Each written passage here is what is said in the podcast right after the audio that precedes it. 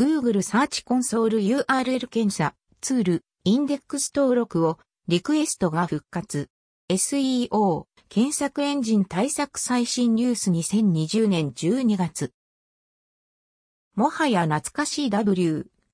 しばらく利用が停止となっていた Google サーチコンソールの URL 検査ツールインデックス登録をリクエストが復活とのこと。どのぐらい経過しただろう2ヶ月くらいだろうか。とはいえ、何日か前に触った時点で、すでに復活していたような。使えなくなってかららあまり頻繁に触っていなかったので、わからないけど、いつの間に復活したんだろうと感じた記憶。改めて確認してみたところ URL 検査ツールのインデックス登録をリクエストが停止したのは2020年10月中旬。約2ヶ月経過で2020年以内に復活したということに、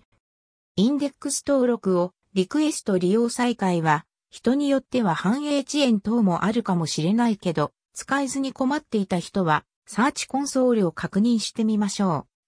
その間に Google コアアルゴリズムアップデートなどもあった模様。例の AMP プラグインの仕業か、全記事本文消失の丸1日で、吹っ飛んだ印象 W。それとも、上記のアップデートが影響したんだろうか。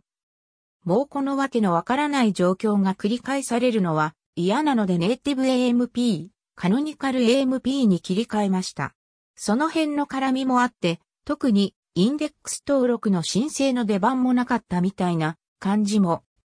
今は AMP ファーストっていうみたいな話も目にしたけど、どうなんだろう。ネイティブアンプ化には AMP 公式のワードプレス用 AMP 化、プラグインを利用。